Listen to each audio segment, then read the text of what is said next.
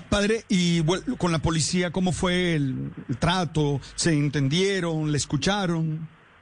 No, la policía toca hablarles duro porque el corazón ya lo tienen muy duro. Entonces, no, no, no escuchan, no escuchan.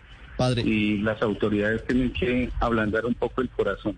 Sí. Porque en medio de tanta dificultad también debe haber un momento para el diálogo. Muchos policías dan ejemplo del diálogo, pero hay algunos que, que no, que el lema les queda grande, que dicen Dios y patria, pero no hacen las cosas de Dios.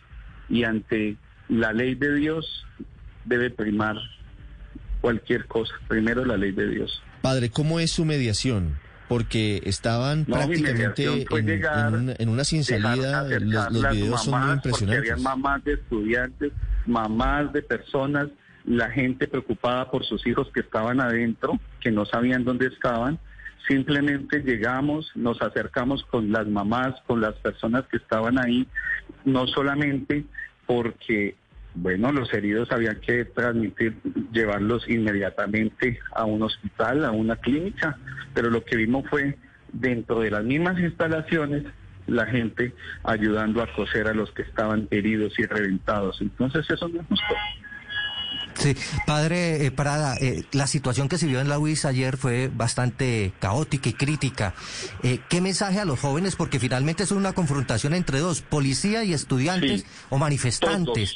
¿Qué le manifestaron ellos porque usted habló con ellos? Sí, todos, todos los civiles, todos los civiles, todo, todos los policías, todas las personas que pertenecen a las fuerzas. Hombre, tenemos en este momento llevarnos las manos al corazón. Y los estudiantes deben marchar pacíficamente y las fuerzas militares, las fuerzas de policía, las fuerzas del MAS tienen que saber que esa gente que marcha son el mismo pueblo, pueden ser sus sobrinos, sus hijos, sus familiares y ante esa situación debe haber un nivel de paz de, mm. de, de tranquilidad, de, de, de armonía. Señor.